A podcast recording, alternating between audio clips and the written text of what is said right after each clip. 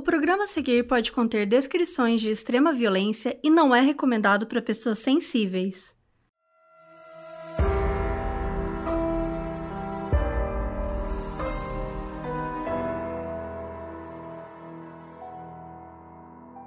Na década de 80, no Canadá, um cara chamado Rock Theriot aparecia na mídia como líder de uma comunidade hippie que morava na zona rural de Quebec, no Canadá. As pessoas achavam que o Rock era um homem gentil e que só queria que a sua comunidade autossuficiente prosperasse. Mas a realidade era um pouquinho diferente. Eu sou a Carol Moreira. Eu sou a Mabê. E hoje a gente vai contar a história de um culto que ficou conhecido como Ant Hill Kids e que fez o Rock Theriot um dos líderes de culto mais cruéis da história.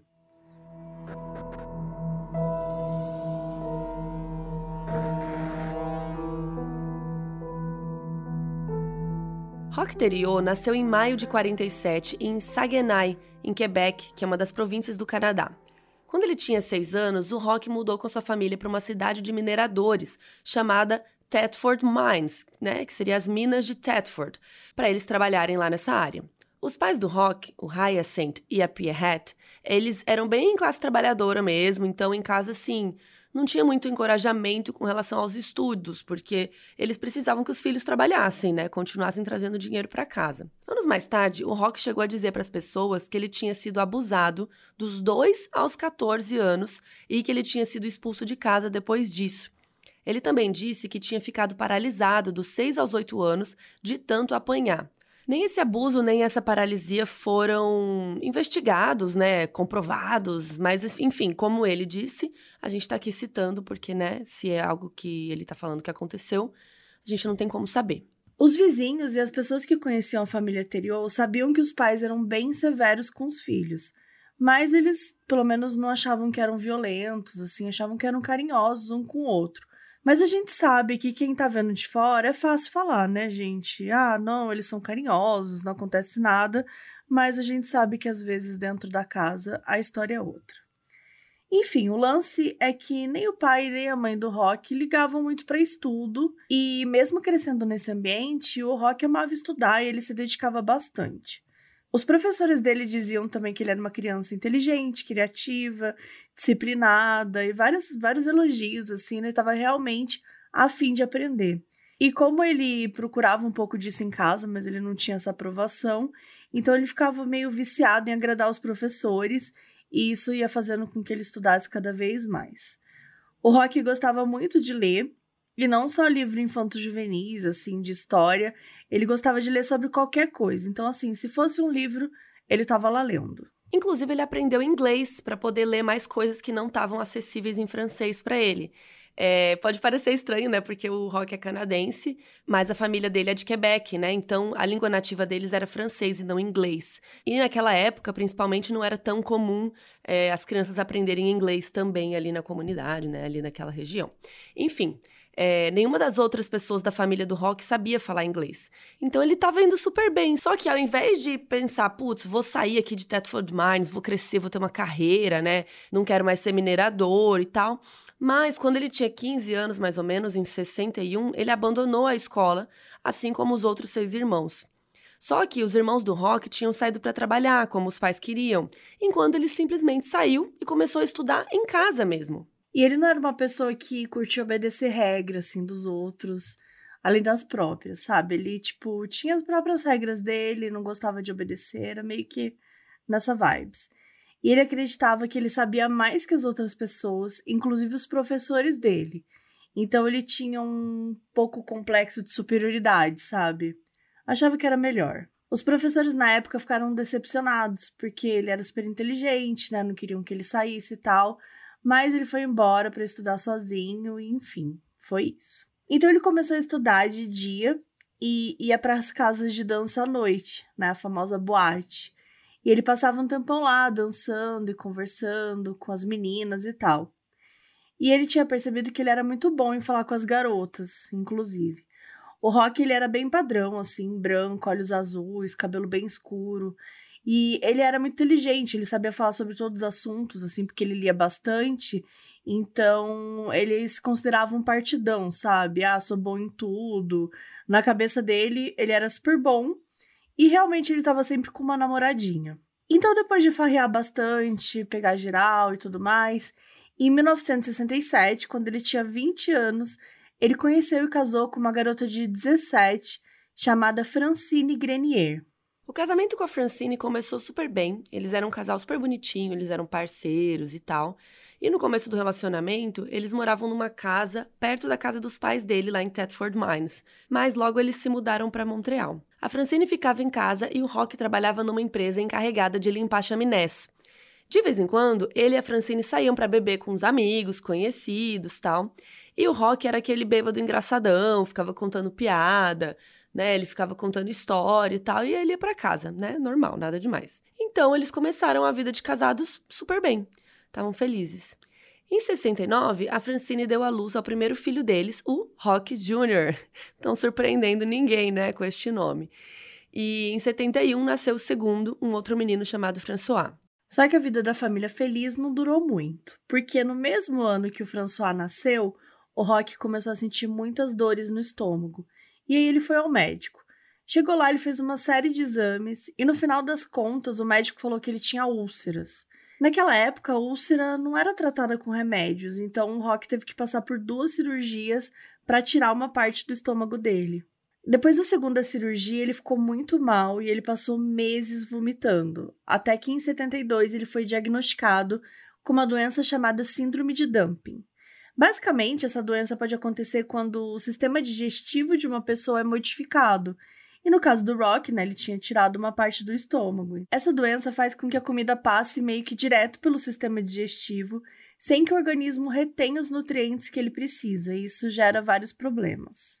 As pessoas que têm essa doença podem ter náusea, cansaço, desmaio e também precisam seguir uma dieta super específica, né, para que o corpo pegue aí esses nutrientes, os poucos que conseguir.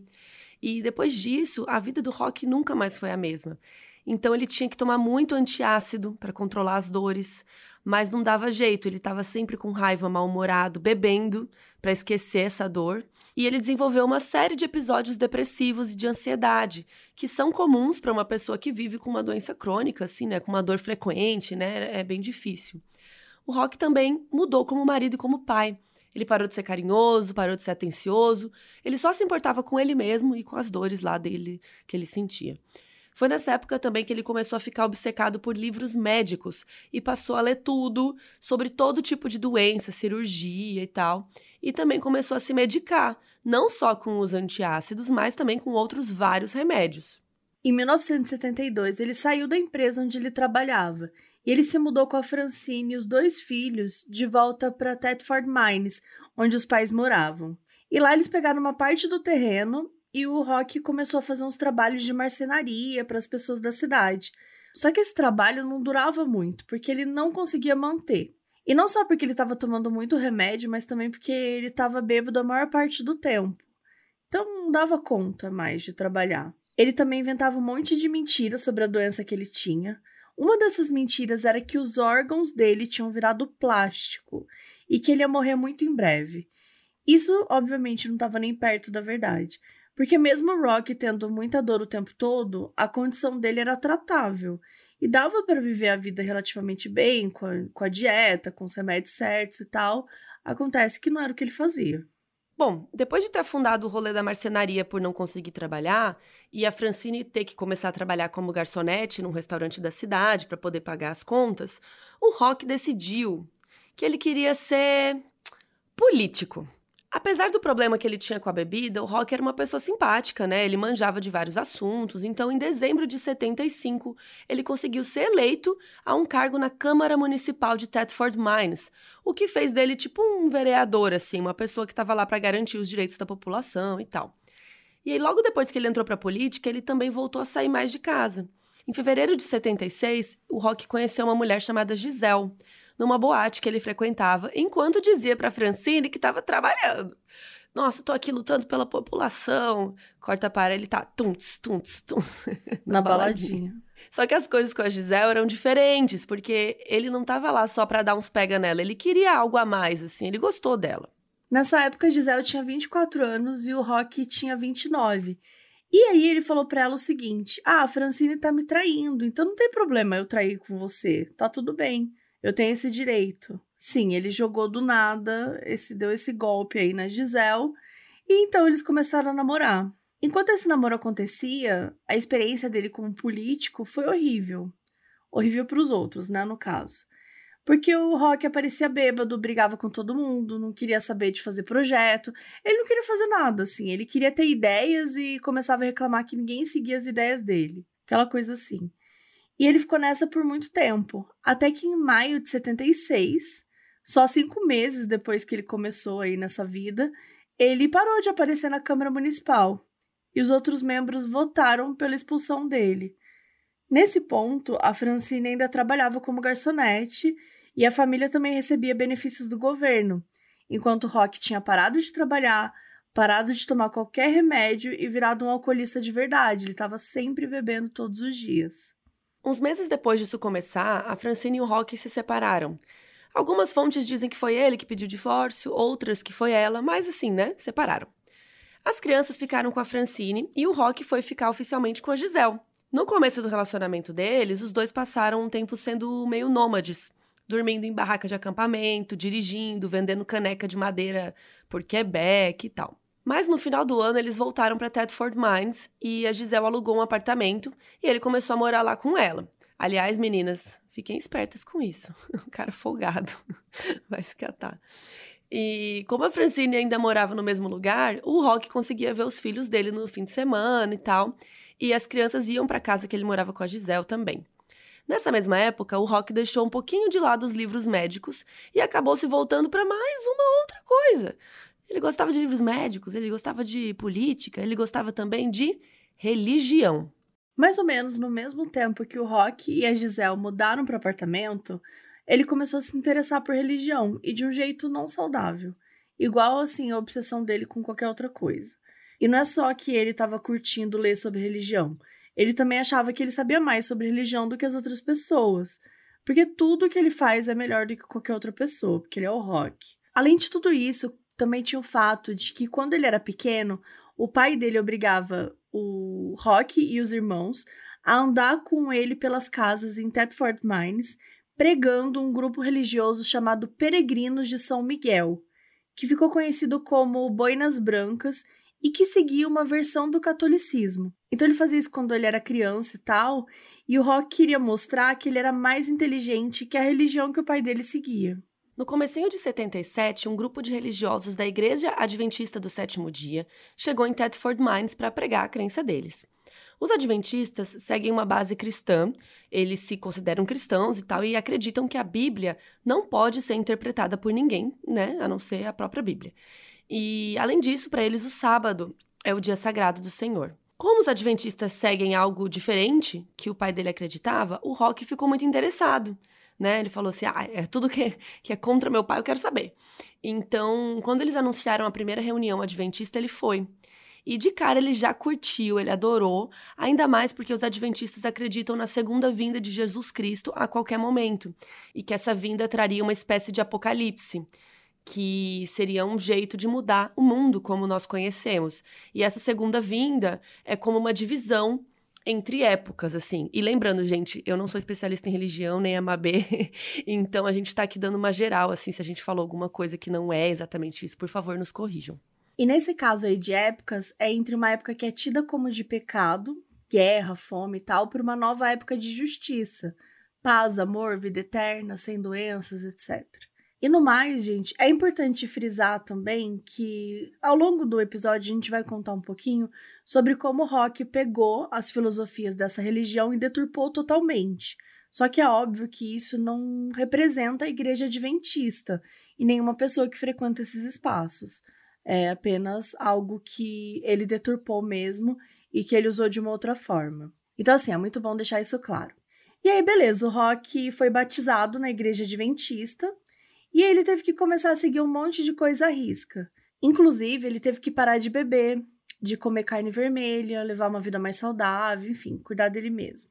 O que foi ótimo, né, tanto para ele quanto para Gisele, que pouco tempo depois também foi batizado e passou a seguir os mesmos passos.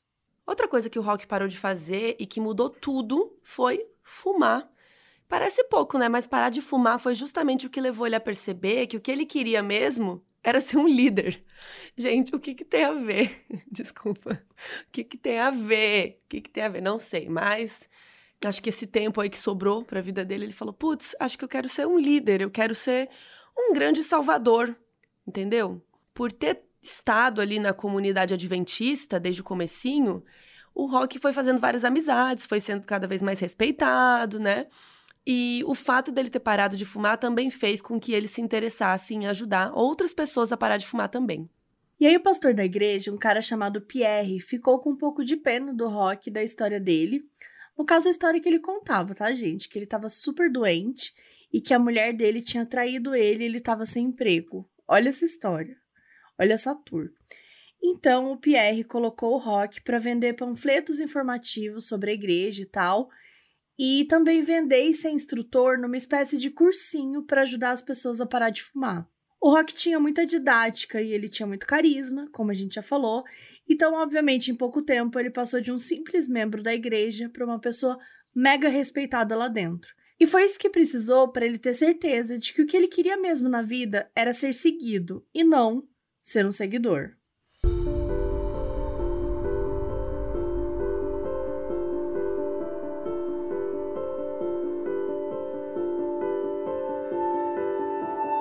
Mais ou menos maio de 77, aquela comunidade adventista do pastor Pierre foi para uma cidade vizinha para pregar e recrutar mais membros. Nessa cidade, o Rock conheceu alguns jovens, como o Jacques, a Chantel, a Francine e a Solange, todos entre 18 e 21 anos.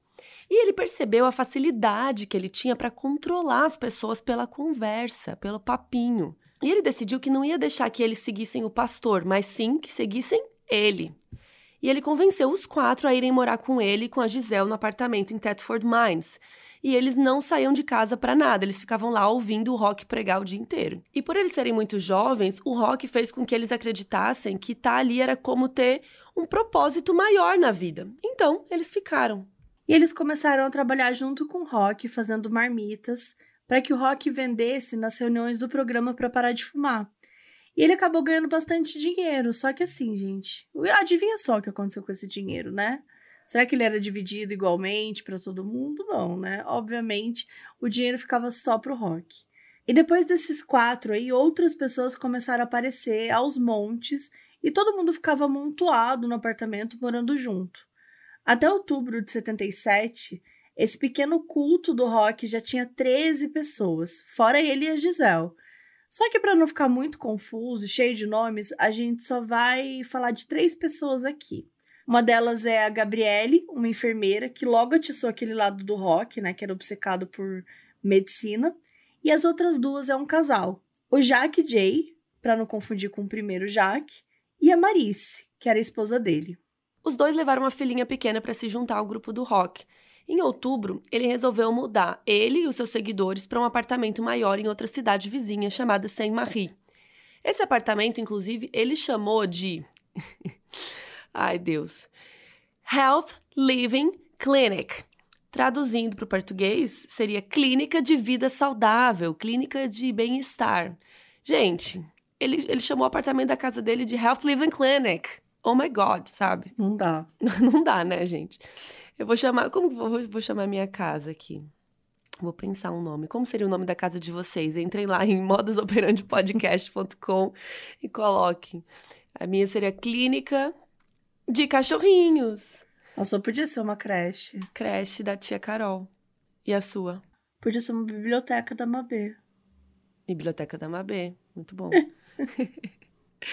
Ai, gente, sério, esse cara, ele acreditava e ele fazia as outras pessoas acreditarem que ele era a solução de todos os problemas, né? Que era ali a, a clínica do bem-estar. Por quê? Ele tinha a Gabriel e porque ele tinha esses trocentos livros médicos, ele achava ele achava que ele era formado em Grey's Anatomy, sabe? Que nem eu acho que eu, que eu sei fazer uma cirurgia lá porque eu vi em Grey's Anatomy. Ele achava que ele podia tratar as pessoas com medicina, gente. E além disso, ele também passou a usar uma manipulação mística. Ou seja, ele fazia as pessoas acreditarem que ele era um ser mágico e escolhido por Deus, e que as palavras dele valiam mais do que qualquer coisa. O homem, assim, claramente, né, tava cada vez pior, assim. E conforme o tempo foi passando e o controle do Rock foi aumentando, ele percebeu que ele podia fazer qualquer coisa, porque ele tinha todo mundo na mão. Então ele começou a fazer o quê? Ele começou a dar em cima das seguidoras dele e tal, e tentar conquistar elas para além da religião. Então a Giselle ficou meio de olho nisso e ela fez o Rock casar com ela em janeiro de 78.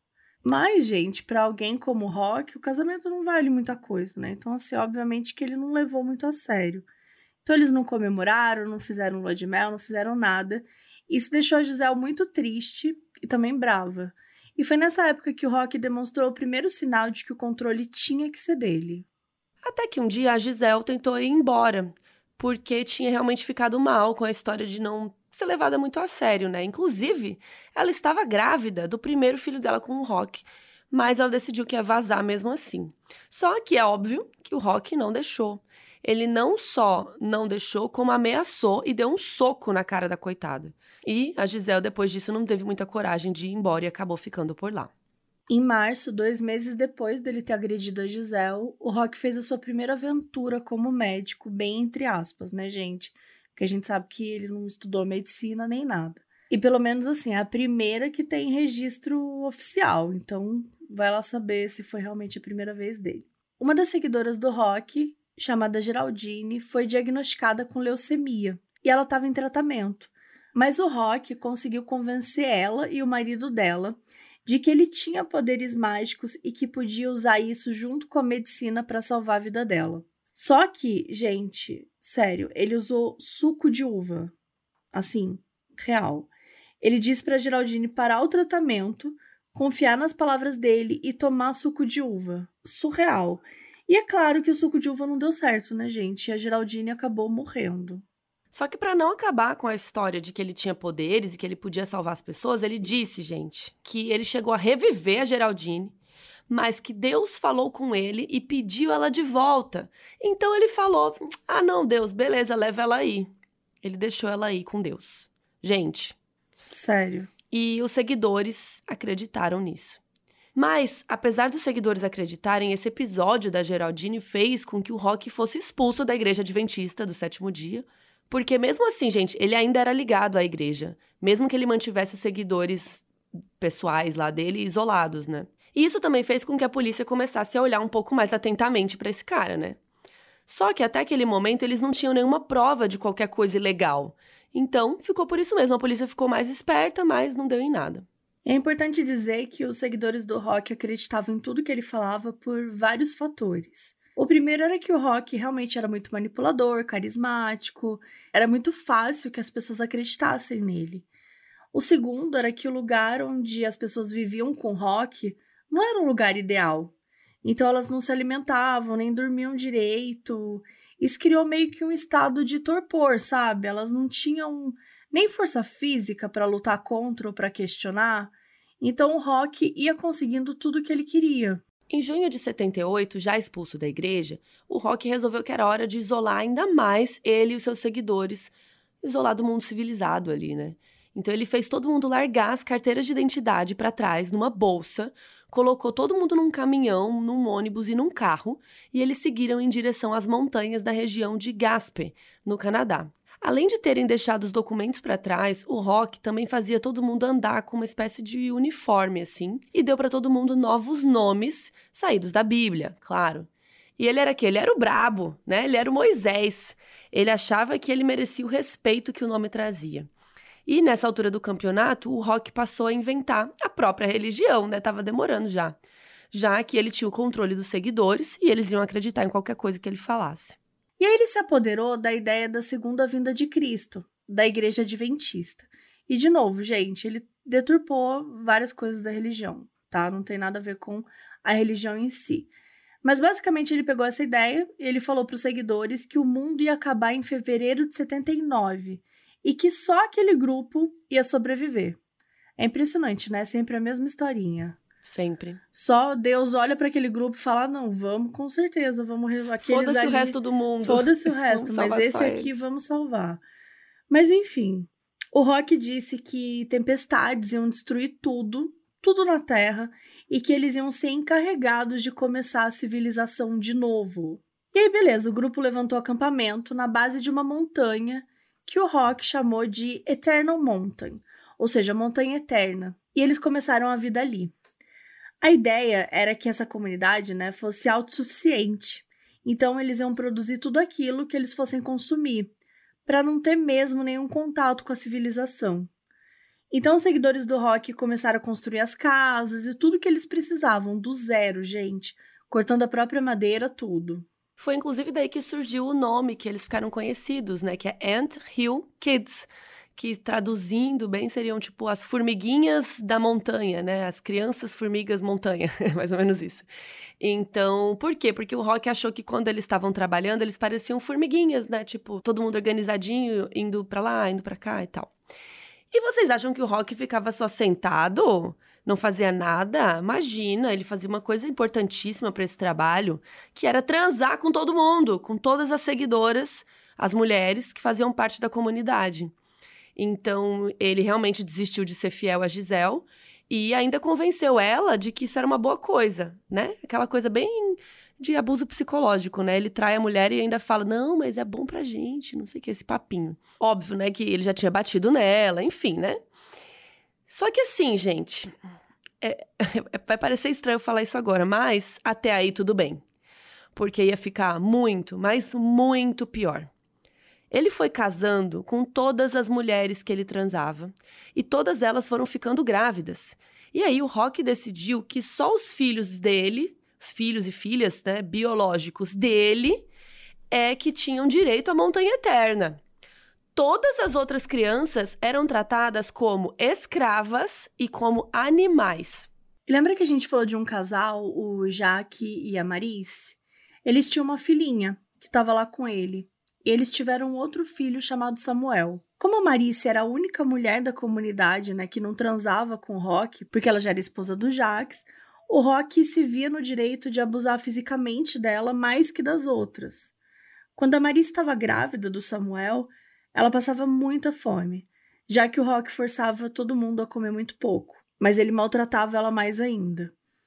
Um dia ela resolveu ir até a cozinha e comer duas panquecas, porque ela estava realmente muito mal, com muita fome. Só que ela não tinha pedido autorização para o Rock e por causa disso, ele bateu nela até quebrar duas costelas. Gente, numa mulher grávida, já é absurdo, obviamente, bater nela, mas o fato dela né, tá grávida, fragilizada, era pior ainda.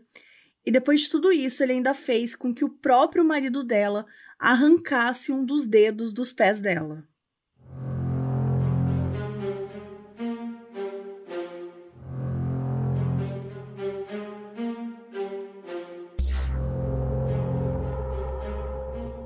Bom, lembram da história do fim do mundo em fevereiro? Pois é, não sei se vocês perceberam, a gente está em 2022, ou seja, não rolou o fim do mundo, né? Pelo menos dessa forma. E nada aconteceu, né, gente? Só que para manter as aparências de que ele era realmente um enviado de Deus e que todo mundo na comunidade ia sobreviver ao fim do mundo se o obedecesse, o Rock disse que mesmo ele sendo o mensageiro, o profeta, o brabo, o fodão, o tempo de Deus era diferente. Putz, foi isso. O tempo de Deus era diferente dos humanos, então ele tinha se enganado nas datas, porque era difícil de interpretar. Gente, Deus não tinha Google Agenda. Ele agendou um dia errado. Não dá, não dá. O cara simplesmente inventa aquilo. E alguns seguidores acreditaram nisso, mas outros começaram a sentir que tinha alguma coisa estranha rolando. E foi aí que o fim do mundo chegou mesmo, só que de um jeito muito pior do que eles esperavam. O Rock voltou a beber para poder tentar controlar as dores do estômago, tal, que ele ainda tinha. E misturando a bebida com a falta de controle e com a agressividade dele, o resultado era horrível. Ele não permitia que ninguém saísse da comunidade, e caso alguém começasse a questionar qualquer coisa, ele usava violência do jeito mais horrível possível. E aqui a gente precisa reforçar o aviso de gatilho. Porque os próximos relatos, eles vão ser bem mais pesados e alguns envolvem crianças também, gente. Então, tomar um certo cuidado aí, porque a partir de agora vai ficar pesado. O Rock infligia nas pessoas todo tipo de castigo. Ele batia com um martelo, com uma cinta, às vezes com um pedaço de pau. Outras vezes ele pendurava as pessoas no teto e fazia todos os outros seguidores tirarem cabelo por cabelo do corpo inteiro da pessoa com uma pinça. Algumas vezes ele defecava em cima das pessoas. Outro tipo de tortura que ele fazia era mandar que os seguidores batessem em si mesmos ou bater uns nos outros, chegando a mandar que eles quebrassem as próprias pernas com uma marreta mandava eles sentarem em forno ligado, atirar um nos outros no ombro assim. E esse tipo de abuso também incluía crianças. As crianças eram abusadas de todas as formas, inclusive sexualmente, tanto pelo rock quanto umas pelas outras. Às vezes ele pendurava elas em árvores pelas roupas assim para que outras crianças jogassem pedra. Era assim, muito pesado, gente. Era um, era um pesadelo, assim. Os seguidores do rock não viam saída ou tinham muito medo de tentar escapar, ou realmente acreditavam que ele fazia isso porque ele era um ser superior e, enfim, eles morreriam no fim do mundo. Então era uma manipulação muito forte. Né? Além de, da, da manipulação também, ele tirava comida, então as pessoas não tinham capacidade mesmo de raciocinar ali, né? Elas não estavam fortes fisicamente nem emocionalmente para conseguir escapar daquilo ali. Era como um relacionamento abusivo. No dia seguinte a todas essas torturas, o Rock acordava super arrependido e rezava para que Deus parasse de usar ele como um instrumento de punição para aquelas pessoas. Então ele tirava a culpa dele, né? Não era o Rock que estava fazendo aquilo. Era Deus que estava usando ele como uma ferramenta de punição, como um instrumento de punição. Então, assim, não tem né, nem palavras, gente, para descrever o quão nojento, quão manipulador é você usar esse tipo de discurso, é você usar o nome de Deus em vão contra pessoas que já estão totalmente vulneráveis, desnutridas e sem força nenhuma para questionar ou para lutar. Mesmo no meio desse inferno, a Marice, a esposa do Jacques, lembram aquela moça das panquecas? Ela finalmente deu à luz a um bebezinho chamado Samuel, no final de 79. E assim, como qualquer outra criança, o Samuel era um bebê e ele chorava, né? E isso irritava o Rock profundamente. Então ele fazia com que o próprio pai da criança pegasse a criança, tirasse toda a roupinha dele e rolasse ele na neve até ele parar de chorar. E o Jack ia lá e obedecia. Em 81, os filhos do Rock com a Francine do primeiro casamento dele foram visitar ele lá na comunidade para ficar um tempo com o pai, né, e tal. Só que assim, ninguém tinha notícia dos abusos que estavam acontecendo lá. Então, sei lá, Francine não tinha nenhum motivo para não deixar as crianças, né, os meninos irem para lá. Então, ela deixou. Quando eles chegaram lá, o Rock fez uma festa. E foi uma festa mesmo, assim.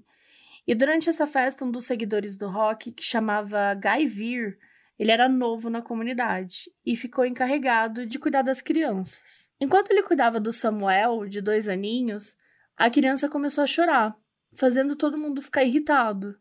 Então o Guy bateu no Samuel. E ele ficou com um problema para fazer xixi. Então, assim, o, o Guy deve ter acertado a bexiga ou o pênis do menininho, assim, tipo, deve ter acertado alguma alguma parte ali que, que machucou, que feriu ele. E o Rock, então, resolveu que ele mesmo ia cuidar do Samuel. E ele colocou a criança em cima de uma mesa e resolveu fazer uma circuncisão nele com uma lâmina de barbear. Então ele fez o Samuel beber etanol puro como anestésico e fez essa, entre muitas aspas, cirurgia, né? Que na verdade ele fez, fez um absurdo, um experimento no, no garotinho. Infelizmente, o Samuel não sobreviveu e ele morreu ali mesmo. E a comunidade culpou quem pela morte do Samuel? O Guy, então, alguns meses depois, eles fizeram uma espécie de julgamento lá deles, de acordo com as leis da comunidade, e concordaram que o Guy tinha que ser castrado como punição. E o próprio Guy concordou. Lembrando, né, gente, que o Rock era mega manipulador e algumas pessoas ainda diziam que o Guy era uma pessoa com a capacidade intelectual um pouco reduzida. Enfim, vocês acham que quem fez o processo? O próprio, né, gente? O Rock Pegou uma lâmina de barbear, um elástico, uma lupa, uma pinça e foi cortar os testículos do Guy. E ele ficou sangrando por uma semana. Por algum milagre, o cara sobreviveu, conseguiu fugir e foi até a polícia. Lá ele contou tudo o que tinha acontecido com ele e com aquela criancinha, o Samuel. A polícia então foi até a comunidade Em setembro de 81, prendeu o Rock como responsável pela morte do Samuel. A polícia também prendeu outros membros e pegaram. Gente, tinha 20 crianças na comunidade. Então, eles pegaram essas 20 crianças e levaram para lares adotivos. Em dezembro de 82, o Rock foi sentenciado a dois anos de prisão. Isso mesmo, gente. Dois anos de prisão. Porque ele não foi condenado por homicídio, ele foi condenado por negligência. E desses dois anos, o Rock nem cumpriu ele todo, ele cumpriu 14 meses. Enquanto o Rock estava preso, os seguidores se mudaram para um apartamento numa cidade mais perto da prisão. Porque sim, ainda tinham seguidores. Todo o abuso que eles sofriam faziam eles pensarem que não tinham outra alternativa. E o pior, fazia eles pensarem que não iam sobreviver ao fim do mundo quando chegasse. Além disso, as mulheres, praticamente todas, né, estavam ligadas ao rock pelos filhos que elas tinham tido com ele. Então, emocionalmente, assim, era mais difícil para elas irem embora. Gente, era um pesadelo.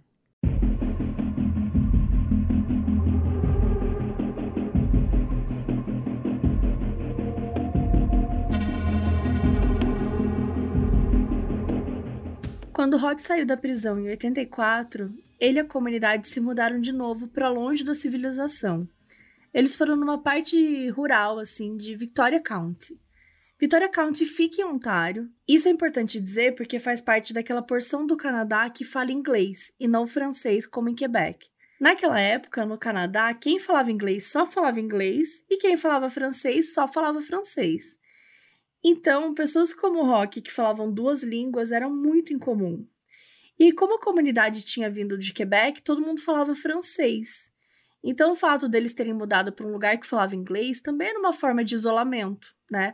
Porque só o rock conseguia entender as pessoas ali. E eles não poderiam comunicar com a própria cidade. O processo de construção foi o mesmo, né? Todo mundo faz tudo e o rock fica sentado olhando. E por um tempo a única comida era o que eles roubavam da cidade mais próxima. Já não era muita comida e o rock ainda comia mais que todo mundo, né? E fazia racionamento para o resto do povo. Quando a polícia de Victoria County percebeu o que estava acontecendo, o Rock conseguiu fazer um acordo e não só ninguém foi preso, como eles ganharam uma permissão para vender verduras, legumes e frutas que eles cultivavam na própria comunidade e assim ganhar algum dinheiro. E a comunidade tentou ser como era antes, só que foi ficando pior, porque o alcoolismo do Rock foi deixando ele cada vez mais agressivo e mais paranoico. Ele começou a promover lutas, assim, tipo de gladiador entre os membros da comunidade, para ele ficar assistindo, se divertindo. E ele também começou a pegar as esposas dele, fazer competição para qual tinha mais orgasmo. Enfim, gente, ele ia ficando cada vez mais estranho e controlador e violento. A comunidade viveu sem muita intervenção das autoridades, que sabiam que eles estavam ali e que o Rock tinha sido condenado por negligência, mas ninguém fazia nada. De algum jeito, que ninguém sabe como, todos esses abusos foram passando despercebidos e continuaram, até que mais uma criança morreu e aí tudo mudou.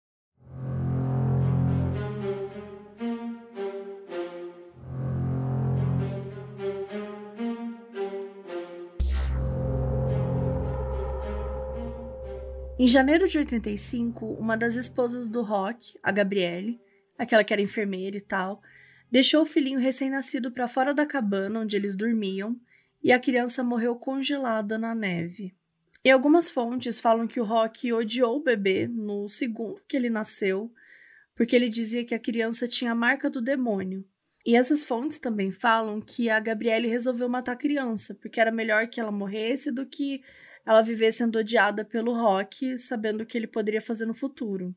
Isso não é uma informação confirmada, mas também não é muito difícil de acreditar, já que tudo que vem né, desse cara é bizarro. A partir daí, assistentes sociais ficaram em cima, né, junto com organizações não governamentais, passaram a visitar a comunidade, né, começaram a conversar com as crianças, mas é óbvio que as crianças não falavam nada, e isso continuou por um bom tempo, um tempão, assim. E não só o Rock ficou paranoico, mas os outros membros também. Tanto os que queriam muito escapar, mas eles tinham medo que o Rock realmente fosse um profeta, e aí Deus ia ficar bravo por eles terem abandonado, quanto os que realmente acreditavam cegamente: não, isso aqui é certo, isso aqui é show, é isso. Em novembro de 85, a Marice, aquela que era mãe do menininho Samuel, que morreu e tal, ela conseguiu fugir da comunidade com outros dois filhos que ela tinha. A menininha, que chegou com eles em 79, e o outro menino que nasceu depois do Samuel. Quando ela conseguiu sair, ela contou para a polícia e para os assistentes sociais tudo o que o Rock fazia, especialmente com as crianças. E em dezembro, o governo finalmente foi até a comunidade e resgatou mais de 13 crianças e colocou elas em lares adotivos. Durante três anos, a comunidade continuou sem as crianças, mas com Rock abusando dos adultos ainda mais e com muita mais violência do que antes. Parecia que nunca ia ter fim. Só que um dia esse fim finalmente chegou. Em outubro de 88, a Solange, uma das esposas do Rock e uma das primeiras seguidoras, começou a reclamar de dores no estômago. E, vocês adivinham? O Rock decidiu que ia operar o fígado dela. E sim, gente, ele decidiu que era o fígado também, sabe, né? Tipo, da onde ele tirou essa informação. Ele começou o procedimento dando uma mistura de melaço, óleo e água. Depois ele abriu a barriga dela e simplesmente começou. Vai ficar pesado, tá? Ele começou a tirar os intestinos dela para fora. Obviamente, a Solange sangrou a noite inteira e adivinha? Sim, ela morreu no dia seguinte.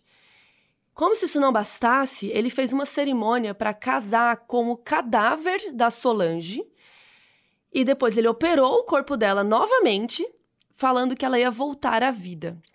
Ele tirou todos os órgãos que ainda estavam né, dentro do corpo dela e começou a abusar sexualmente do corpo de diversas formas.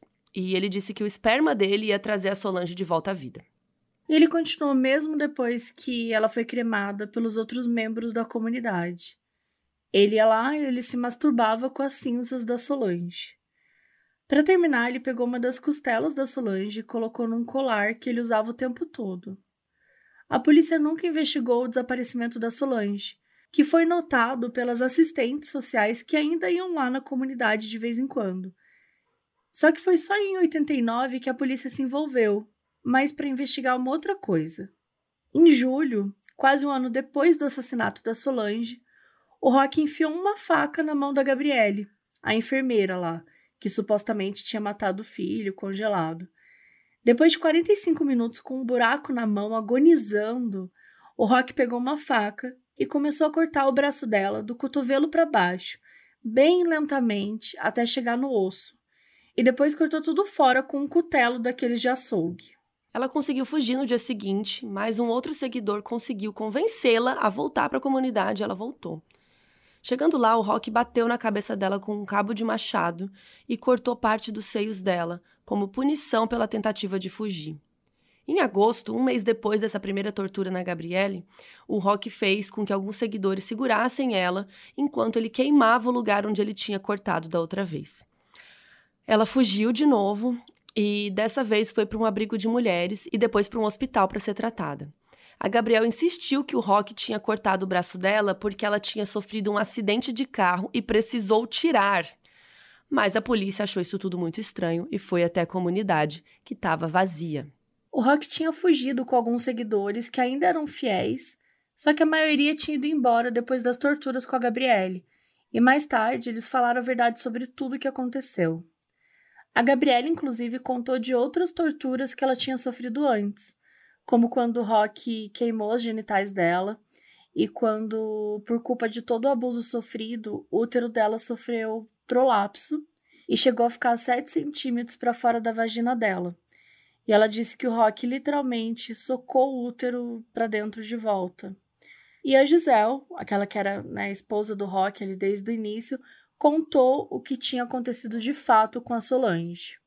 Por causa do assassinato da Solange, o Rock, que foi encontrado em outubro, pôde ser condenado por homicídio, e em dezembro de 89 ele foi a julgamento, que durou até janeiro de 93 e ele foi sentenciado a 10 anos de prisão perpétua, com a possibilidade de condicional em 2000, e foi para a penitenciária de Dorchester, no Canadá.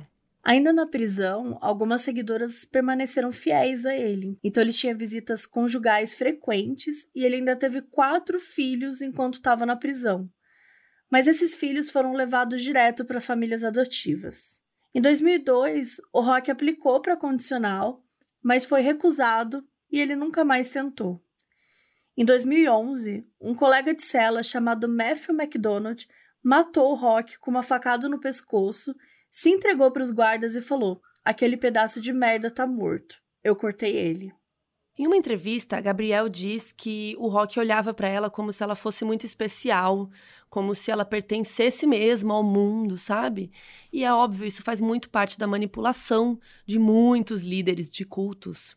E muito do que a gente lê sobre culto, né, principalmente sobre o que as, as pessoas que participam do culto, tem muita gente que acha que são pessoas burras, pessoas doidas, só que não é assim, né, gente? A história, quando a gente vai pesquisar, quando a gente vai entender, mostra como essas pessoas foram manipuladas. Principalmente esses seguidores do rock, eles eram jovens, né? Eram pessoas novas. É, que estavam buscando alguma coisa na vida, eles eram vulneráveis, tinham problemas em casa. Então, eles eram pessoas que estavam vulneráveis e o rock se aproveitou disso. A maldade de pessoas como a do rock interior faz a gente esquecer que as coisas não são preto no branco, né? Muitas vezes essas pessoas do Ant Hill Kids e de vários cultos são taxadas como malucas, né? Ah, é que tava acreditando no fim do mundo, deixava o cara fazer isso com elas, né? Violência e tal. Só que a verdade é que essas pessoas foram manipuladas, encurraladas, torturadas por mais de 10 anos. Rock Interior tinha 63 anos quando ele morreu mas com certeza nunca mais vai sair da cabeça da Gisele, da Gabriel e de todos os outros membros da comunidade que conseguiram sobreviver.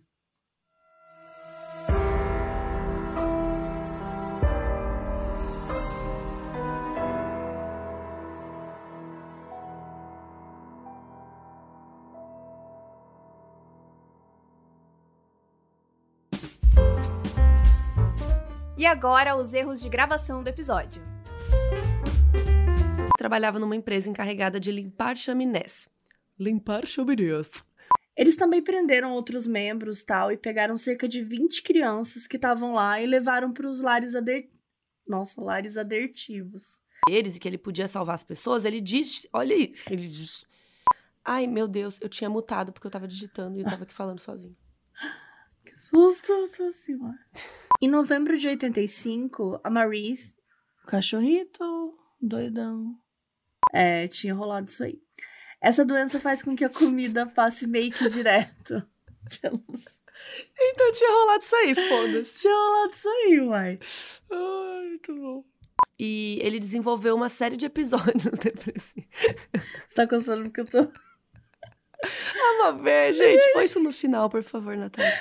A Mabê pegou um canudinho de um copo está coçando as costas. Eu não consigo alcançar. E eu tô falando que o homem tomou antiácido, né? Puta, que vida foda. E a Mabê coçando. Só que foi muito bom que ela pegou o canudinho e falou: o que ela vai fazer? O que, que, que ela vai vem fazer? aí? O que, que será que vem aí? Não, eu ia usar uma régua, mas eu tava olhando aqui, gente, não acha minha régua. Quais opções que eu tenho? Quais opções que eu tenho? Aí eu desesperei. Pega um tripé.